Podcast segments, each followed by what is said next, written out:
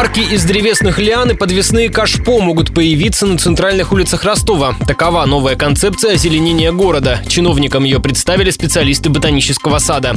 Экологи предлагают властям разместить больше кадок с деревьями, к лавочкам прикрепить плетеный лианами навес, к фасадам кашпо.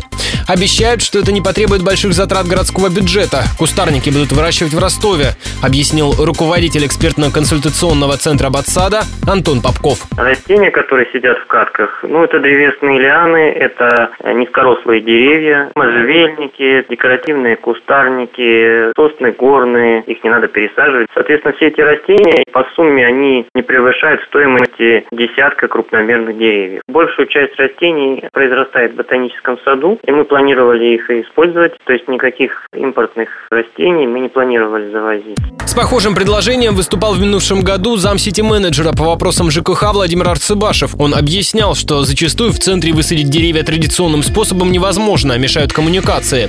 Однако, по мнению урбаниста Дианы Карнауховой, альтернативный способ озеленения не выход. Сначала надо заняться развитием уже существующих парков. Например, в центре у нас существует большое количество парков. И на самом деле, если позаботиться о развитии озеленения в этих местах, это уже будет показатель профессионального подхода. Европейский город очень каменный город, в котором пытаются украсить в центре какими-то катками дополнительными. И то уже как бы это не камельфо, уже все переходит на посадки в грунт, так как это более экологично, более правильно. Первые деревья в катках появились возле Дон Плазы на Садовой. После подобную аллею разбили на Соборном. Также власти собираются высадить кустарники в катках на пешеходных аллеях на Семашко и Газетном.